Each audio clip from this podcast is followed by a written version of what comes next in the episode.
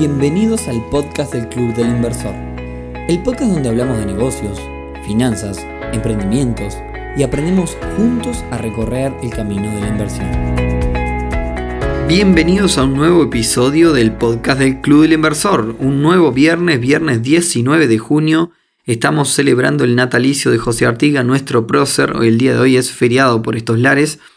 Y también estamos celebrando un mes de nuestro podcast, ya llevamos cuatro emisiones, cuatro viernes que esperemos que sean un montón más.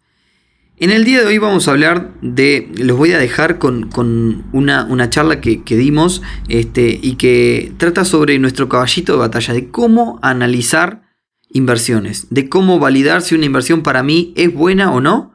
Es un modelo que consta de un montón de preguntas que deberíamos hacernos a la hora de pensar en, en invertir. Pero antes me gustaría, eh, bueno, aclarar dos cosas. La primera es, estamos metiendo mucho contenido a la web clubinversor.ui. Eh, estaría bueno que se den una vuelta y, bueno, nos dejan algún comentario por ahí, eh, nuestro formulario de contacto, nuestras redes. nada, es un poco para, para que tener feedback siempre está bueno. Y lo segundo, Queremos que este, este, podcast tenga entre 15 y 20 minutos de duración más o menos, pero el capítulo de hoy se puede ir para, para largo. Entonces, sin más, ya les cuento, eh, este, esta charla que, estuvimos dando eh, mediante YouTube es una charla que íbamos a dar en Argentina el 27 de marzo. Hermanos argentinos, si nos están escuchando, tenemos ganas de ir, teníamos los pasajes y teníamos los hoteles. Pero si estás escuchando esto en otro año que no sea en 2020, estamos ante una pandemia mundial, cierre de fronteras, lo que nos impidió hacer el viaje. Por lo tanto, tuvimos que realizar el, evento por streaming. Y bueno, los voy a dejar con la parte donde hablamos del modelo de análisis de inversión. Este, que me, parece que va, va a sumar un montón. Y bueno, esperemos que les parezca interesante y que les guste puntapié inicial, bueno, decidimos crear un modelo, ¿no? Nosotros tenemos la filosofía con esto de que cada una de las personas eh, que se mete en esto tiene, digamos, perfiles diferentes y, la idea de nosotros, nosotros nos pasaba mucho por estar metidos en esto que la gente te llamaba y decía, bueno, tengo X cantidad de dólares, X cantidad de pesos, ¿en qué les puedo invertir? ¿Dónde los invierto y demás? Y la idea nuestra no es esa, la idea nuestra es llevar el conocimiento, como hablé hace un ratito, democratizar, democratizar llevar el conocimiento para que cada uno pueda tener, pueda tomar su propia decisión, ¿no? Porque cada uno de nosotros tenemos realidades diferentes, edades diferentes, eh, situaciones económicas diferentes, entonces de, de una forma eh, el, objetivo de cada uno de nosotros a la hora de invertir es diferente. Entonces la idea nuestra es compartir el conocimiento para que cada uno pueda tomar sus propias decisiones a la hora de invertir. Y con esto, con esto creamos este modelo que desde de alguna forma este, un filtro que, que oficia, digamos, de tamiz a la hora de, de decidir si una inversión es o no para nosotros. Estos de alguna forma son los 16, para mí 17, ahora lo vamos a ver, los 16, 17 puntos que cada uno se tendría que hacer, o sea, que cada uno se tendría que preguntar a la hora de eh, analizar una inversión. Es decir, esto es un manual básico de cómo analizar una inversión y en base a eso, para unos será válida, para otros no será válida.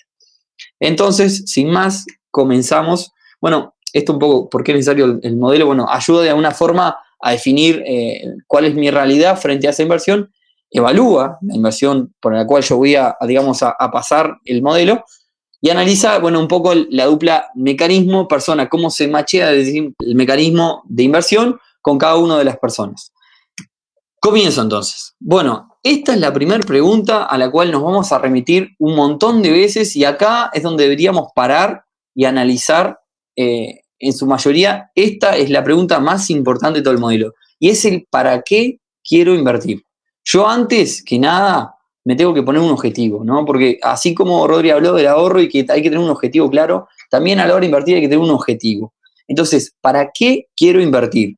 ¿Ah? Puede ser para hacer un fondo de retiro, para hacer el viaje que yo quiero, para comprarme un inmueble, para hacer el gasto que, que digamos, debo tener un objetivo porque eh, basado en ese objetivo, todo lo demás va a estar de alguna forma unido al objetivo que yo tengo. Entonces, ¿en qué moneda se invierte? Bueno, como les comenté recién, el para qué quiero invertir va a importar en todas las preguntas que me voy a hacer.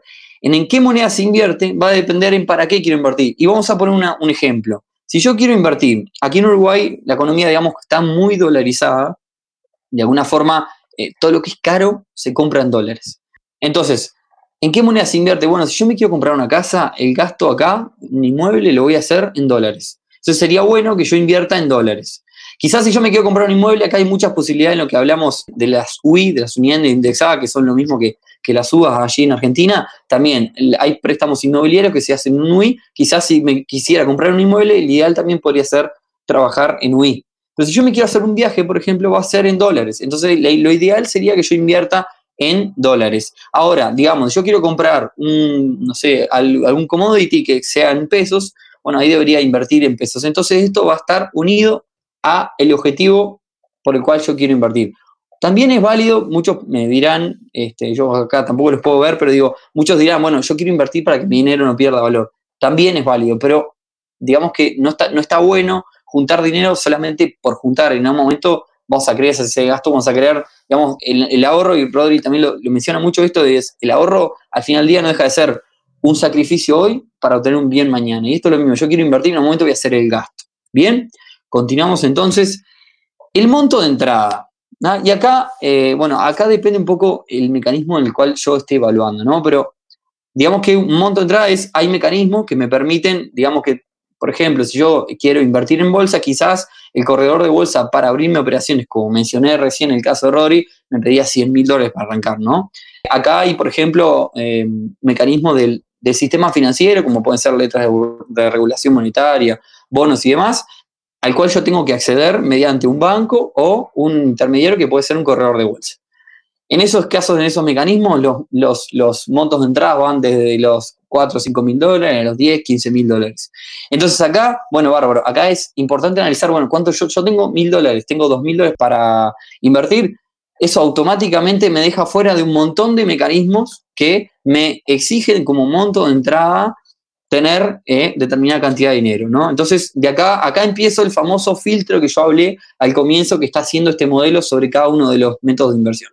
Continúo entonces. El plazo de la inversión. Y acá es importante porque yo en un momento me tengo que preguntar siempre, en un momento yo puedo llegar a precisar el dinero. Entonces, vuelvo a la pregunta uno. ¿Para qué quiero invertir? Imaginemos que, bueno, el ejemplo de los viajes, como decía Rodrigo hoy, no es el mejor quizás hoy, pero pongámoslos, imaginemos que yo quiero hacer un viaje en julio de 2021.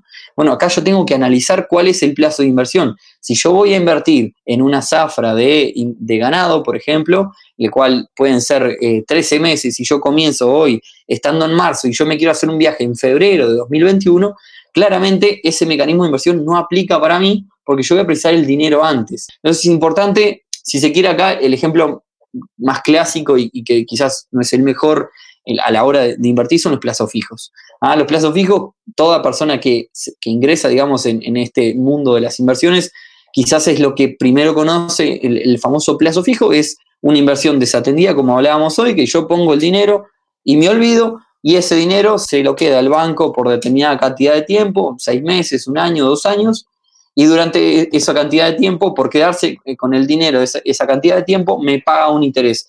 Pero acá la condición es que yo no puedo tocar ese dinero durante ese plazo.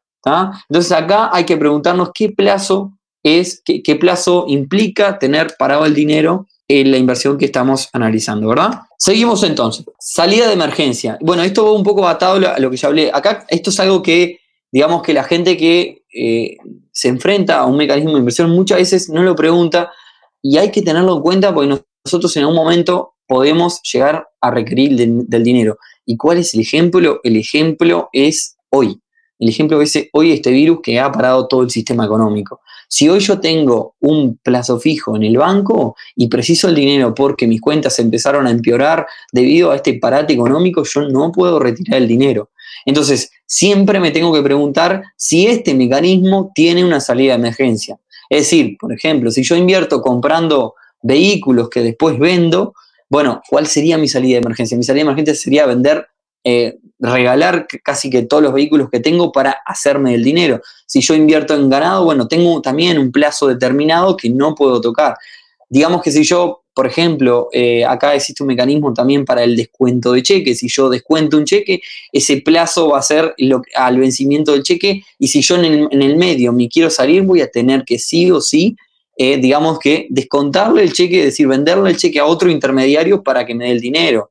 Así lo mismo, también, por ejemplo, me puedo referir a bonos con esto. ¿ah? En, lo que es bonos se hace a través de un intermediario que puede ser un corredor de bolsa y el corredor de bolsa me, eh, digamos, que me vende el, bono de una forma me vende el bono y bueno, si yo tengo, quiero tener una salida de emergencia ante un bono, bueno, lo que tengo que hacer es hablar con mi corredor de bolsa y el corredor de bolsa va a decir, bárbaro, genial. Alrededor de los bonos se genera una especie de mercado secundario de gente que compra, digamos, eh, lo que otras personas están vendiendo y de alguna forma el, intermediario me va a decir, bueno, esperamos unos días que yo te vendo y obtenés el dinero. Entonces, siempre hay que preguntarse cuál va a ser mi salida de emergencia. Este otro punto también es importante porque de alguna forma eh, en las inversiones, como siempre, todo tiene un riesgo, puede salir bien, puede salir mal, pero la posibilidad de que salga mal disminuye un montón si yo entiendo en lo que estoy invirtiendo. ¿Ah? ¿Qué quiere decir esto? Bueno, eh, Rodri y yo los, dos somos informáticos, yo soy ingeniero en informática y de alguna forma quizás si yo invierto en una acción, quizás puede ser Facebook, quizás puede ser una empresa de tecnología, de alguna forma no sé si predecir, pero yo puedo entender que, por ejemplo, o quizás una aplicación como puede ser eh, una aplicación de comunicación de, chat o una aplicación de videoconferencia como puede ser Zoom, yo puedo entender eh, la necesidad de esa empresa en la situación de hoy y puedo entender un poco en qué estoy invirtiendo. Sin embargo, por ejemplo, eh, hace poquito estuvimos analizando con Rodri la posibilidad de invertir en un restaurante. Yo de gastronomía no entiendo nada. Entonces no entiendo no podría de alguna forma evaluar si algo va a crecer, si no va a crecer. Entonces, ¿en qué terminó eso? Terminó asesorándome con, terceros. Entonces es importante siempre que nos metemos entender en lo que se está invirtiendo. Eso disminuye la posibilidad de que nos vaya mal, disminuye la posibilidad de que en el medio de la inversión nos agarre mal parado con, algún problema. Bueno, y acá viene un poco que este punto, digamos, está atado a, la ética de, cada uno. Eh, si se quiere que esté alineado con nuestros valores. Esto es importante porque, digamos que el ejemplo típico es el ganado. Quizás yo si soy vegetariano no voy a querer invertir en ganado porque no sigue la filosofía que, yo quiero, digamos, para conmigo. Entonces, esto está bueno también para quedarse uno tranquilo consigo mismo. Y acá viene, este es el único punto de todos los puntos que las personas se preguntan. Cuando llega un mecanismo de inversión, fíjense que estamos en el punto número 8 nos preguntamos un montón de cosas y recién llegamos a este punto. Este es el único punto que todas las personas se preguntan. Es decir, lo primero que cuando nos llega un mecanismo de inversión, más cuando alguien no está tan relacionado a este mundo de las inversiones, es cuánto voy a ganar, cuál es mi rentabilidad. Y este punto está muy relacionado con el rentabilidad y riesgo. ¿ah? Es una balanza constante. A mayor rentabilidad, seguramente tenga más riesgo. O sea, alguien me va a pagar más por yo asumir un riesgo mayor. ¿Ah? Y acá hay que tener cuidado, acá hay que tener cuidado, porque eh, quizás alguien que ingresa en este mundo, a mí me pasa mucho que mis amigos me dicen, bueno, eh, vos invertís para, no sé, 5 mil dólares para ganar 400. Y bueno, eso no deja de ser casi que un 10%. Es decir, pero qué desastre invertir ese dinero para, para obtener eso. Si nos metemos en este mundo, vamos a observar que quizás en, Uruguay, eh, un mercado de un 10, 12% en dólares anual puede ser una buena rentabilidad. Entonces, hay que, hay que un poco analizar, eh, digamos, cuáles son las cartas sobre la mesa de cada uno de los mecanismos de inversión y cuál es la rentabilidad y cuál es el riesgo real que estamos asumiendo. Guarda acá, eh, guarda con las empresas que te dicen yo, si el mercado paga. Fíjense una cosa importante. El Standard Poor's, por ejemplo, es un, es un índice, es, que, es un conjunto de acciones el, conjunto de las acciones de las 500 empresas más importantes de todo Estados Unidos. Y el Standard Poor's históricamente ha pagado un 8% anual en dólares. Esto quiere decir que si nosotros tenemos un 10% anual en dólares, le estamos ganando en un poquito al mercado. Y con esto, ¿qué hay que tener cuidado? Si aparece alguien que nos dice, yo en dólares anualmente te pago 50% anual en dólares, bueno, ojo, porque seguramente yo estoy asumiendo un riesgo muchísimo mayor. Esto es importante, esto, eso, esto digamos que es un poco lo que hemos generado nosotros, ¿no? Conozco a alguien que, que haya invertido en eso. Para eso, de alguna forma, nosotros nos hemos reunido, para eso estamos acá haciendo, digamos, este evento. Para eso no, nos comunicamos con gente que esté, digamos, en la misma, un poco para compartir experiencias. Conozco a alguien que esto es importante, antes de, poner, de, meternos en nadie, bueno, fulano, fulana, ¿cómo te fue con esto? ¿Te pagaron? ¿No te pagaron? ¿Tuviste inconveniente y demás? más acá en Uruguay, que es todo muy chiquito, es, importantísimo hacerlo y bueno, está bueno que, que, podamos meternos cada vez más, cada vez más gente acercada a este mundo para tener cada vez más feedback en cuanto a las diferentes posibilidades que hay a la hora de invertir. Esto es otra cosa no menor, ¿no? El costo del intermediario. Y acá es una cosa que quizás nosotros en la ansiedad entramos en una inversión y más con un corredor de bolsa X y más, vamos a dar nuestra cuenta, cuando arrancamos estamos con, digamos, con toda la, con toda la onda, arrancamos y tenemos 3.000, al otro día tenemos 3.002 y más. Hay muchos mecanismos que nos muestran de alguna forma el avance en tiempo real y de repente vemos que tenemos 2.950 y nos empezamos a desesperar. No sabemos si es que el mercado bajó, no sabemos. Y después vemos que es el costo del intermediario. Y llamamos desesperadamente a nuestro corredor de bolsa porque no, no entendemos de dónde salió ese costo. Cuando el intermediario nos habla, nos, nos cuenta que en el contrato nosotros habíamos firmado que había un costo por cada operación, había un costo de mantención de la inversión. Entonces esto es importante también tenerlo en cuenta, no apresurarse, tenerlo en cuenta y analizarlo cuando encaramos un mecanismo de inversión.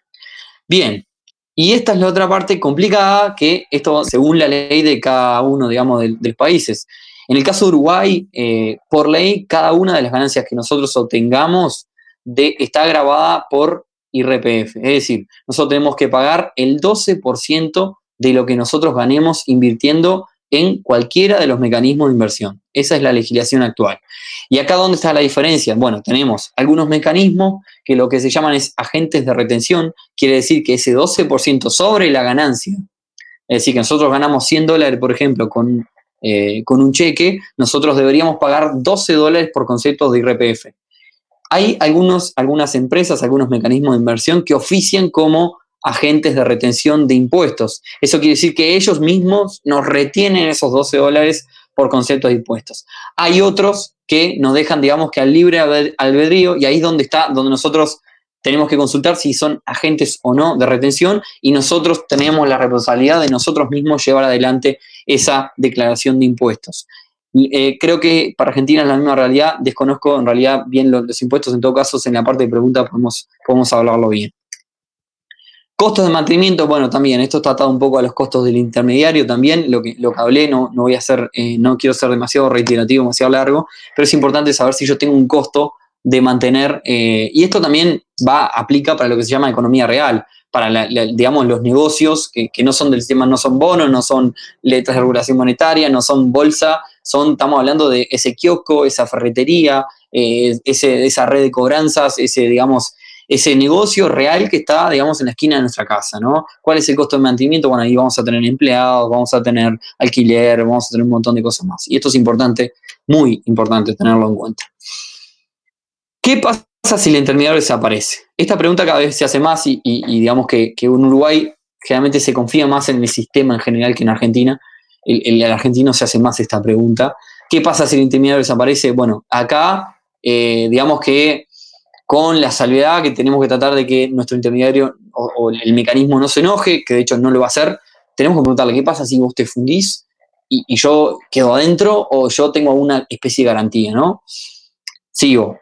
¿Está legal o es legalizado? Acá, bueno, acá mucha gente cuando ingresó Uber, eh, por ejemplo, eh, se la jugó por comprar un auto y, digamos, eh, y, se, se, la jugó por comprar un auto y quizás poner un chofer, ¿no? Ese era un negocio que, se escuchaba mucho por acá.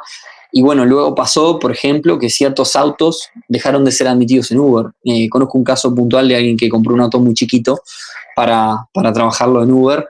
Y bueno, eh, la legalización luego de Uber aquí en, Uruguay, que ya es legal, eh, abarcó autos un poquito más grandes y digamos que la inversión de esa persona, este, digamos, quedó en, ahí en el limbo y perdió, digamos, es, perdió lo, que, lo que, tenía ganas de, hacer con, ese dinero. Entonces acá es importante analizar qué pasó en otros países con estos, con estos mecanismos de inversión que vienen en Uruguay.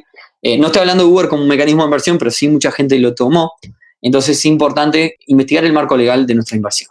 Y acá un poco, bueno, creo que Rodri ya lo mencionó, eh, el tiempo de dedicación, ¿no? El tiempo en que yo le voy a dedicar a mi inversión. Y acá, esto es un consejo personal mío de Nicolás, yo soy una persona que le dedica mucho tiempo diario a las inversiones, por eso obtengo quizás un poco rentabilidades un poquito más grandes. acá está bueno, si yo, tener en cuenta, eh, esto es un tip. si yo le voy a dedicar mayor tiempo, tengo que apelar a una rentabilidad mayor, ¿no? Acá es lo que habló Rodri de las inversiones atendidas y las inversiones desatendidas. Quizás el plazo fijo es yo pongo la plata y me olvido. Pero, por ejemplo, el descuento de facturas o de cheques implica de que yo negocie la tasa con la persona que me va a vender el cheque. Implica que yo le, haga el giro. Implica que espere a la, la, fecha de vencimiento de ese cheque o de esa factura para ir a depositar en el banco. Ya implica un poco más de trabajo. Y ni hablar de tener, no sé, comprar un restaurante, por ejemplo, ya el tiempo de dedicación es mayor. Entonces, a más dedicación, yo necesariamente tengo que exigir más rentabilidad. Eso es importante tenerlo en cuenta. Bueno, y acá, antes de parar, eh, voy eh, a hablar de un, de un tip, digamos, de un punto 17 que me parece que es el qué pasa si la quedo. Y esto salió en un evento y me parece que es un tip que es también es otro, eh, otro punto. ¿Qué pasa si yo la quedo? Si me muero. ¿Esto es heredable? ¿No es heredable? Eh, ¿Pierdo absolutamente todo el dinero? ¿Lo pueden tener mis hijos, mis familiares, mis amigos? Así que bueno, gracias a todos y nos vemos. Chau, chau.